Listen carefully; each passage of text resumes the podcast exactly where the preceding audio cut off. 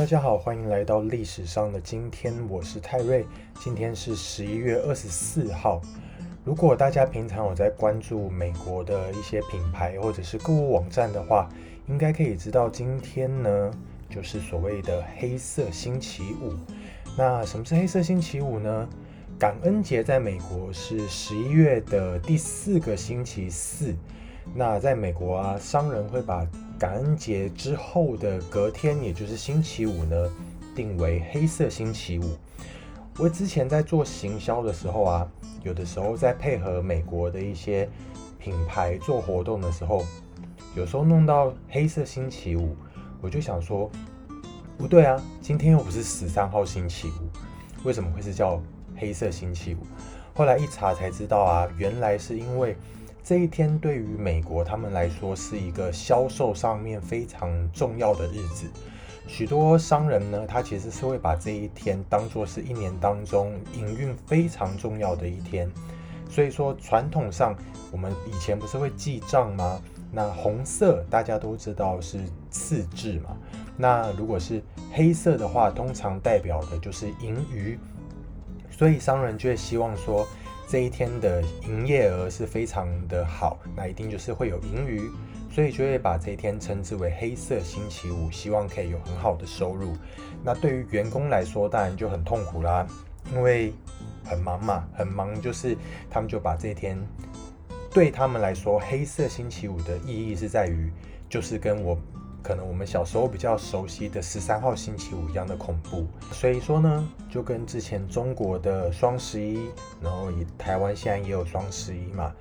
一样的道理。所以美国的商业人士呢，就把这一天不停的炒作，让它变成一个非常重要的购物节，所以我们才会常常看到很多国家现在有的时候也会跟进做一些黑色星期五的活动。好，那么紧接着我们就赶快来跟大家分享一下，在历史上面十一月二十四号曾经发生过什么重要的事情。一八九四年的时候，孙中山在檀香山创立兴中会，这个兴中会呢，就是中国国民党的前身。后来他又和其他的一些革命组织有合并成为同盟会。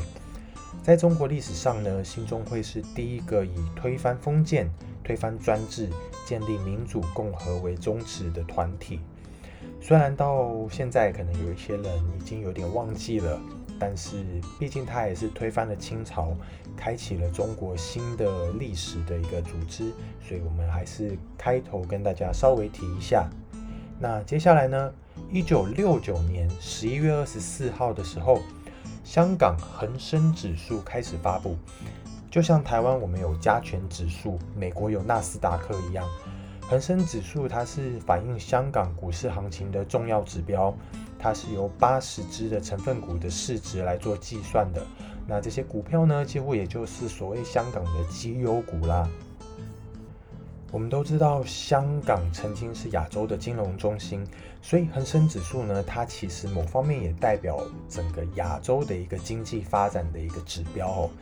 在二零一八年的时候，恒生指数到达三万三千四百八十四点零八点，而那个时候的台股加权指数是一万一千一百二十六点二三点。这两个之间的差距是两万多点哦，两万两千三百五十七点八五，这个是港股跟台股历史上差距最多的时候。但是呢，我们其实大家都知道嘛，最近香港的经济是逐渐的在下滑，所以在前阵子有蛮多人在讨论的事情就是，呃，应该是十一月九号的时候吧，恒生指数是一万七千五百六十八点。那个时候加权指数是一万六千七百四十点，这个这一天呢是两个股市这个指数啊有史以来最接近的时候，所以其实有很多经济专家在预测啊，台股可能有机会可以超越港股。那我们当然也希望真的可能会有这一天呐。到时候呢，世界的经济啊新闻一定都会报道这件事情嘛，对不对？所以可能就会有更多的外资可以注意到台湾的股市，诶，是很有发展的潜力，那可以吸引更多外资进驻，对台湾的经济来说也是正面的影响。好的。接下来跟大家分享的是一个神秘的事件，在一九七一年十一月二十四号的时候，好了，其实不用这么悬疑。这一天呢，美国历史上最著名的劫机犯 D.B. Cooper，他带着他的二十万美元的赎金从飞机上跳了下来，然后从此就人间蒸发，消失在这个世界上。那事情是怎么样呢？这一天呢，有一个男子啊，他就以 Dan Cooper 这个名字搭上了从波特兰飞往西雅图的班机。那飞机起飞之后呢？Dan Cooper 他就拿了一张纸条给空服员，那这个空服员就想说，哇，应该又是一些无聊的男子来搭讪吧，所以他就没有理他。那 Dan Cooper 就想说，哎，竟然没有理我，他就赶快凑到他旁边说，我觉得啊，你最好还是赶快把这个纸条打开来看看哦，我身上可是有带炸弹的哦。那空服员我们都知道对炸弹这件事情会很敏感嘛，他一听到哦。什么？他就觉得很紧张，他赶快把纸条打开，在纸条上面呢就写：我的公公事包里面有一个炸弹，我在必要的时候会引爆它，所以啊，请你现在坐在我旁边，因为你们这一整架班机已经被我绑架了，而且呢，丹库珀他还要求二十万美元的赎金，并且是不连号的二十元纸币，以及他要求要四个降落伞。然后这所有的东西在飞机抵达西雅图塔科马国际机场的时候，必须全部都准备好，否则他就会把这个炸弹引爆。空空服员看完当然就觉得很紧张啊，他就赶快跟机长报告这件事情。当然机长也非常的紧张，所以他马上就跟西雅图航管报告。接下来航管就。非常快速的联络 FBI，然后也联络西北航空的总裁，大家很着急的要处理这个危机。那机长呢，他就接收了总裁的指令，是说，啊，我们就先跟这个劫机的人合作，否则万一他真的把炸弹引爆的话，那后果就是不堪设想嘛。于是呢，机长就跟这个空服员说。好，你就先坐在他旁边，那你再找机会确认看看他是不是真的有炸弹，还是说他在胡乱。好，那他们就坐在一起啦。那这个 Dan Cooper 啊，他就为了让这个空服员相信，把公事包打开，那里面真的就有一些红色的，可能像这个管状的东西，然后一些大的电池，还有一些电线。这看起来就很像是一个可能是炸弹的样子嘛，对不对？所以空服员就相信他，然后也跟机长汇报说：“哦，对哦，他感觉上是真的有带炸弹。”这个 Dan Cooper 他就跟空服员说：“啊，你去跟通机长说，你们不许搞鬼，你也不许降落，否则哦，你们全部都会跟着我一起被这个炸弹在空中炸得七零八落。”OK，好，那机长就应他的要求。就把空那个飞机在空中盘旋，一直到劫机者要求的二十万美金准备妥当。于是 FBI 就赶快加紧速度准备他要的这些钱。但是啊，虽然表面上他们答应好我们给你不连号的钞票，但其实 FBI 非常快速的在当中还是混杂了一些有连号的，而且这所有的钞票全部都是同一年印刷的。这样子，他们之后如果真的要可以展开调查的话，会比较方便，同时也非常厉害，把所有的钞票的号码全部都记下来。好啦，所有的东西都准备好了，那飞机也终于降落了。这个 Cooper 他拿到了二十万美金，还有四个降落伞之后呢，他也还算守信用，他就把所有飞机上的乘客啊都放走了。但是当机组人员也想要离开的时候，Dan Cooper 就说。没那么容易，先不不准走，你们就是带着我先飞往墨西哥。好，那机长又带着 Dan Cooper 继续往墨西哥开，开还讲到像开车一样。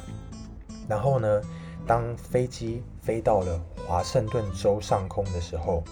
突然就是有很强的暴风雨来袭。这个时候啊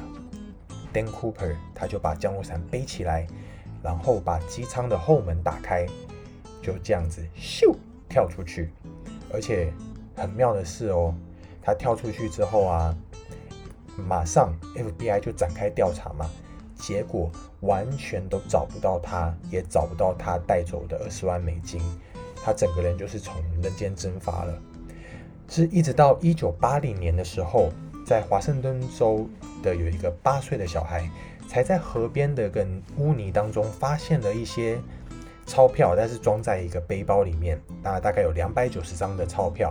后来呢，经过 FBI 的对照之后，才发现，哎，这些钞票就是当时 Dan Cooper 带着从空中跳下来的这些钱。一直到目前为止，都还没有人发现 Dan Cooper 到底去了哪里。所以这个是变成美国历史上的一个非常大的悬案，也没有人知道到底发生了什么事情。但是啊，接下来会小小的爆雷一下。如果你想看那个 Marvel 的 Loki 的影集，但是你还没看的话，这边可以先跳过。就是在洛基里面呢，很有趣哦，他就把它讲成是这个 Dan Cooper 其实就是我们的洛基假扮的啦。所以他一跳出去飞机之后，马上就被彩虹桥传送了回去。这就是为什么 Dan Cooper 会从这个地球上消失喽。好，我现在在录这一集的时候啊，其实我现在人是在日本，所以大家可能会听到外面会有一些防务人员在工作的声音，哦，请大家先不好意思啦，就麻烦大家不要介意。好，那接下来要跟大家分享的事情是呢，一九七四年的十一月二十四号，考古学家在伊索比亚发现了 Scarlett Johansson，哦，不是啊，是发现了号称人类的 grandmother 的露西。那露西是什么呢？露西呢，它其实是一只，嗯，或者说我们它是一位，嗯，到底要用什么量词呢？它呢是一个。南方古猿，呃，那个猴子的那个猿呐，猿人的那个猿呐。那露西呢，它身高只有一百一十公分，体重只有二十九公斤。它距今的时间大约是三百二十万年前。露西的脑容量只有三百七十五毫升到五百毫升。那你知道现代人的脑容量是多少吗？现代人的脑容量大约是一千三四百毫升左右。所以我们就可以知道，呃，我们这一位老祖母啊，她的脑容量是比现代人低非常非常多的，这不是废话吗？那么久之前的人，但是啊，露西的她身体的骨骼和现代人其实算是非常相似了，所以考古学家推测她当时已经是可以用两只脚来行走。不过也有一派的说法是说，露西虽然她可以直立行走。但是它能够走的距离也很有限，就跟我一样，我来日本玩的时候，我能走的距离也是非常有限，很容易就觉得脚酸了。他们觉得呢，露西应该是一半走路，一半爬树，而且他每天会花非常多的时间待在树上。至于为什么会发现 Lucy 呢？最一开始是因为法国的地质学家在一九七二年的时候。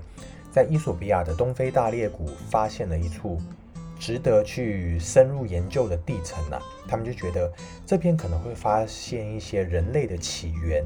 于是他们就组建了考察队，在这边挖呀挖呀挖，在小小的花园里面挖呀挖呀挖，在大大的东非大裂谷里面挖呀挖呀挖，最后他们真的就发现了露西的许多部分的骸骨，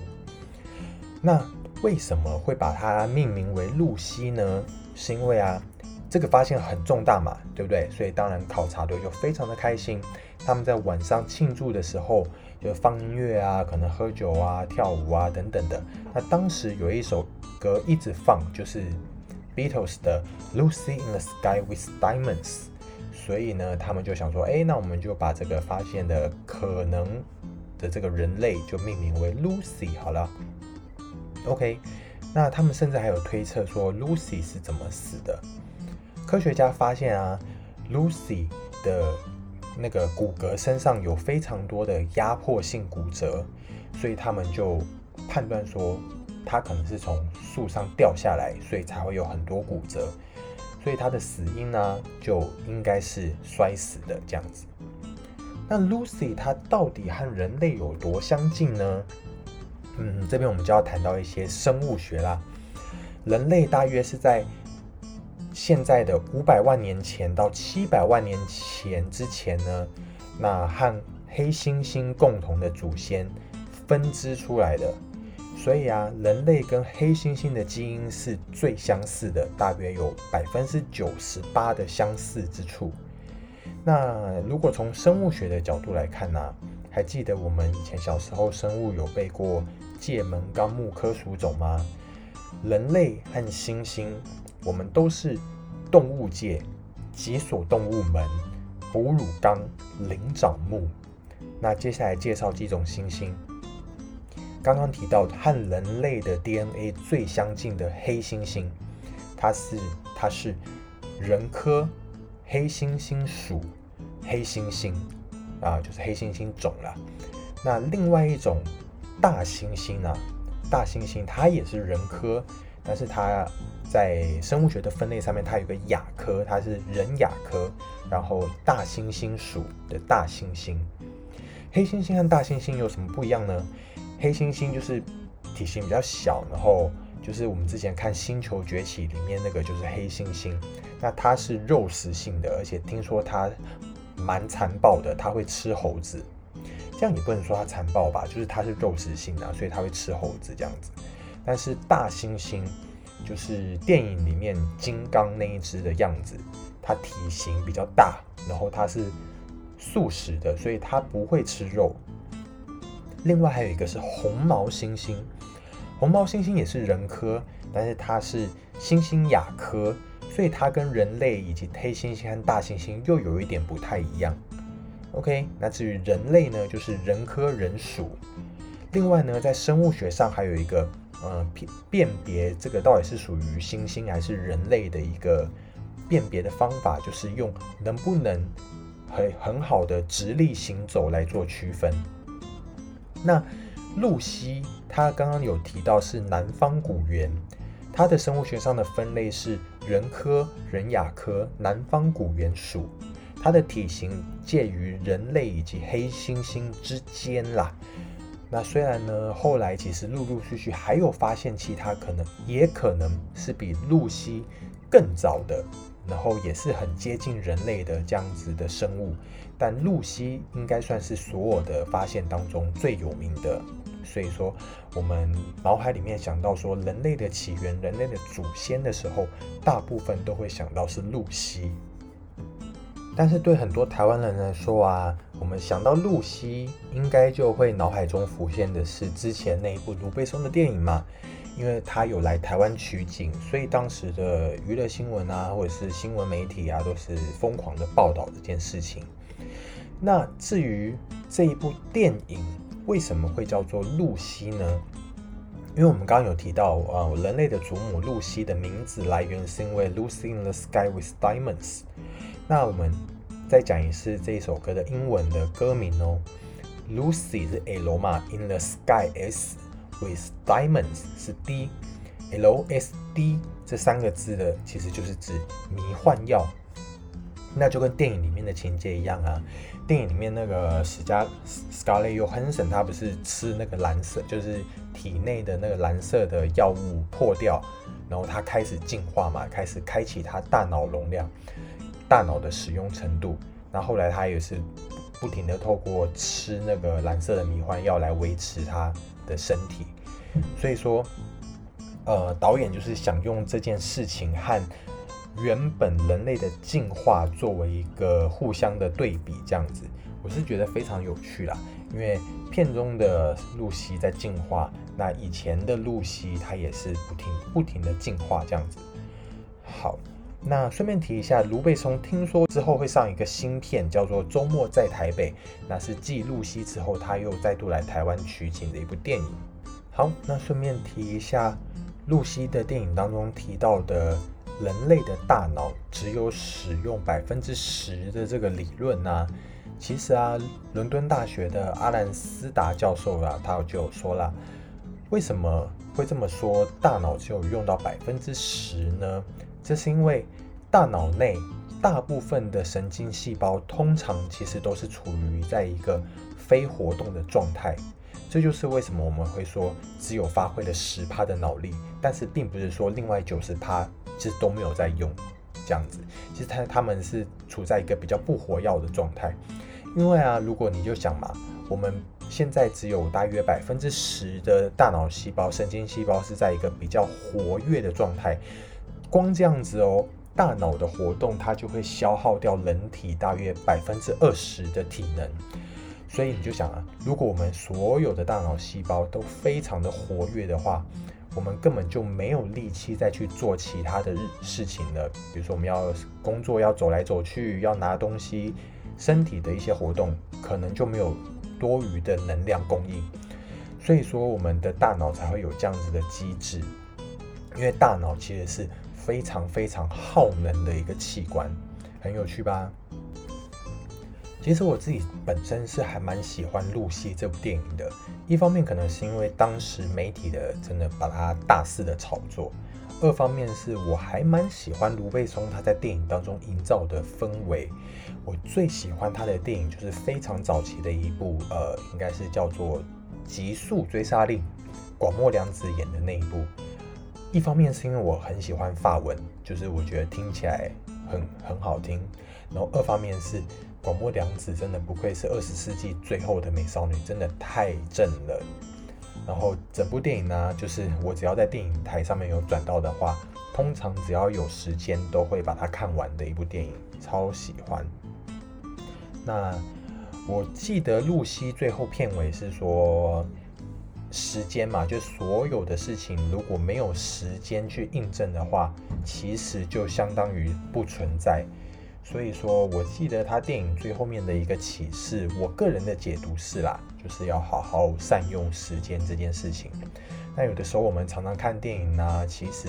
很多的情节到了几年之后，我们可能记不太清楚了。但是我觉得一部好电影，应该就是要留给观众。一个它可以记在脑海里面的一个简单的概念，就比如说，对于我来说，露西对于我的一个留在脑海中的概念，就是要好好好好善用时间，不要浪费时间这件事情。所以呢，我就觉得还不错这样子。好的，接下来想要跟大家分享的一个重要的事情，就是 Queen 英国的皇后合唱团主唱 Freddie。他在一九九一年十一月二十四号那一天病逝了。好，我们介绍一下 Freddie。Freddie 他出他其实出生在东非，但是他的血统是印度波斯人。他年轻的时候是在呃东非还有在印度度过的，是一直到后来为了躲避战争才搬到了英国。那这个人呢，他其实非常的厉害哦，他被称为是英国的第一位。亚裔的摇滚巨星，因为他刚刚有提到嘛，他的协同是印度人。那他最厉害的就是他的音域非常非常的宽，他的音域可以跨四个八度音。那什么叫四个八度音呢？就是音乐我们就是音阶嘛，哆来咪发嗦拉西，然后再往上。哆就是在就是哆瑞咪发嗦拉西，这样就是一个八度，所以他可以这样唱唱唱唱唱四遍哦，是非常非常厉害。大家现在可以自己试看看。那这个 Freddie 啊，他天生的牙齿就比正常人多，所以如果你有看过他的照片的话，你会发现他就是很明显的龅牙。他自己呢觉得他这么会唱歌，然后他的音域这么广。是因为他的牙齿还有口腔的构造的关系，所以他从来都不敢去动所谓的呃这个矫正手术。那我们讲到皇后合唱团，它最早的时候是吉他手 Brian，还有原本的贝斯手 Tim，还有鼓手 Roger，他们组成的一个乐团叫做 Smile。那后来原本的贝斯手 Tim 离开了之后呢，Freddie，Freddie，Freddie 什么？Freddie 才加入了乐团。那他加入之后呢？后来又加入了新的贝斯手 John，成为我们现在熟知的这个 Queen，它固定四个人的组合。那在 Freddie 加入了原本的 Smile 之后呢，他就提议说：“我觉得我们这个乐团应该要改名字。”然后他就想出了 Queen 这个名字。至于说为什么要叫做皇后呢？因为啊，呃，就 Freddie 他自己的说法是。他觉得这个其实就只是一个名字啦，大家可能就是想到这个名字觉得很不错，但是想到皇后，你可能就会觉得有一种很华丽的感觉嘛。他就觉得哦，这样感觉好像很炫呐，很炫炮，响当当这样子。此外呢，他其实也不不会去否认说，他觉得这样子的名字有一点点同性恋的意涵，他也觉得嗯蛮好的，可能也是印证他自己的身份。那在一九七三年的时候呢？呃，Queen 他发表了他们的出道专辑，同名专辑就是叫 Queen，然后后来又发表了第二张专辑 Queen Two。这两张专辑其实当时在市场上并没有非常的成功，因为呢，Freddie 他最显著的一个特色就是他的创作非常非常的多元，他喜欢用不同的音乐类型，甚至有一些是非常前卫的东西。所以在当时啊，我们也可想而知，一般的人可能比较没有办法接受。所以说，他在一九八六年，他有一次接受采访的时候，他就说：“我讨厌做重复的事情，我想要看看现在的音乐啊、电影啊，还有戏剧界当中有什么新鲜的东西，把它们全部整合在一起。而且他又非常喜欢写一些超复杂的东西。”那当时可能一般人听音乐就会想说，哦，我就听一个好听啊、舒服的东西，我不想要那么复杂。所以前两张专辑其实卖的没有很好，是一直到后来啊，到了第三张专辑之后呢，他们才开始慢慢把风格转向比较呃市场大众可以接受的一个方向。他们开始慢慢取得市场成功之后呢。紧接着就发表了第四张划时代的专辑，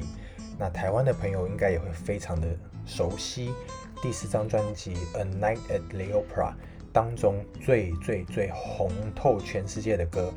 《Bohemia Rhapsody》这首歌真的超级厉害。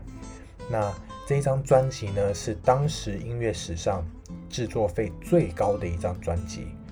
其实我们大家如果有听过这一首歌《波西米亚狂想曲》的话，应该大家都知道，就是超级复杂，它的每一个段落都是不一样的。我们常见的歌曲可能就是主歌、副歌、主歌、副歌，那可能有时候有一些 C 段这样子去，而且通常都会有一些重复嘛。但是刚刚有提到《Bohemia Rhapsody》这首歌，它每一段都不一样，而且所有的录制啊都非常的耗时，而且复杂。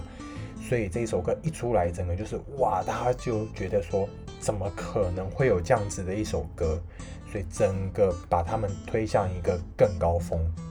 在事业如日中天的时候啊，在一九八五年的时候，也参加了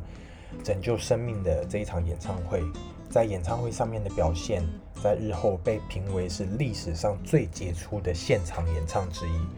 那如果你们有看过《Bohemia Rhapsody》这部电影的话，电影当中也有呈现出当时的样子。那如果你还记得 Freddie 他是不是有在没有没有乐器的时候，有带着观众一起唱？哎呦，就是这一段，当时也是非常的创新，因为从来没有人有这样子的表演方式，一直到现在。就是很多的乐手啊、音乐人在演出的时候，他们也会带着观众做一些这样子，就是我唱什么你跟着唱的桥段嘛，对不对？OK，那而且其实这场演唱会啊，其实有超多人参加，还有我们也非常熟悉的，比如说 U2 啊、David Bowie 啊、Elton John 啊，或者是 P 那个 Beatles 的保罗麦卡尼也都有参加这场演唱会。好，在一九八八年的时候呢，这个时候啊，因为 Freddie 他的外表已经开始越来越瘦，所以呢，英国媒体就开始有谣传他得了艾滋病。但是他此时本人都还是否认哦，他说他只是真的因为太红了，所以我真的太累了，所以才会一直消瘦。然后乐团也一直持续的有在做新的音乐，然后有做新的表演，有发表新的音乐作品这样子。一直到一九九一年的二月，他们发表了最后一张专辑。在一九九一年同年十一月二十三日的时候呢，Freddie 才公开自己他确实是得了艾滋病。在隔天，也就是十一月二十四号，他就因为艾滋病引发的支气管炎，在四十五岁的时候离开世界。在此后。皇后合唱团也一直致力于让大大家更加认识艾滋病这种疾病。那在推动艾滋病的正确观念的这件事情上面，也是非常的做了很多贡献。刚刚有提到的二零一八年的《Bohemian Rhapsody》这部电影呢，虽然它有一些人去批评说它有一些和历史不符合的部分，但是整体来说，这部电影非常非常的好看，而且我个人认为啦，非常非常的精彩。它也是历史上最卖座的音乐传记电影，所以大家如果有兴趣的话，可以去找这部电影来看。我记得好像在 Net Netflix 上面有。好，最后一件想要跟大家分享的事情是，二零二二年十一月二十四号的时候，中国新疆乌鲁木齐天山区吉祥苑发生了非常严重的火灾，那有很多人不幸的伤亡。所以这件事情呢？当时的人就觉得说，就是因为中国政府以前太过执着要清零这件事情，听说他们就是把很多人都直接锁在家里面，不让你们出来，所以在发生火灾的时候才会造成那么多的伤亡。那当然呢，政府中国政府一定是不可能承认这种说法的嘛。那这件事情的重点是呢，在后续。发生火灾当日的两天之后，首先由南京传媒学院的学生率先发动哀悼这起事件。那他们就拿着白纸高举在空中，慢慢的后来有更多的地区、更多的人民响应，也就是我们大家所熟悉的白纸革命。OK，那今天的旧闻就跟大家分享到这边了。那今天是录音的第二集，一开始可能还不太习惯，所以有蛮多吃螺丝的地方，还请大家多多包涵。那如果你觉得这样子的节目内容你觉得还蛮有趣的话，那就希望大家可以多多支持鼓励，也可以分享给你的朋友，也可以帮我呃点赞、点好评、留言鼓励我，感谢大家。那 by the way，今天是中国兵啊，不是，sorry，今天是台湾。刚刚讲太多中国了，不小心卡词。今天是台湾兵棋部王彩华彩华姐的生日，祝大家生日快乐，耶！好，那今天就到这边，感谢大家的收听，下个礼拜见喽，拜拜。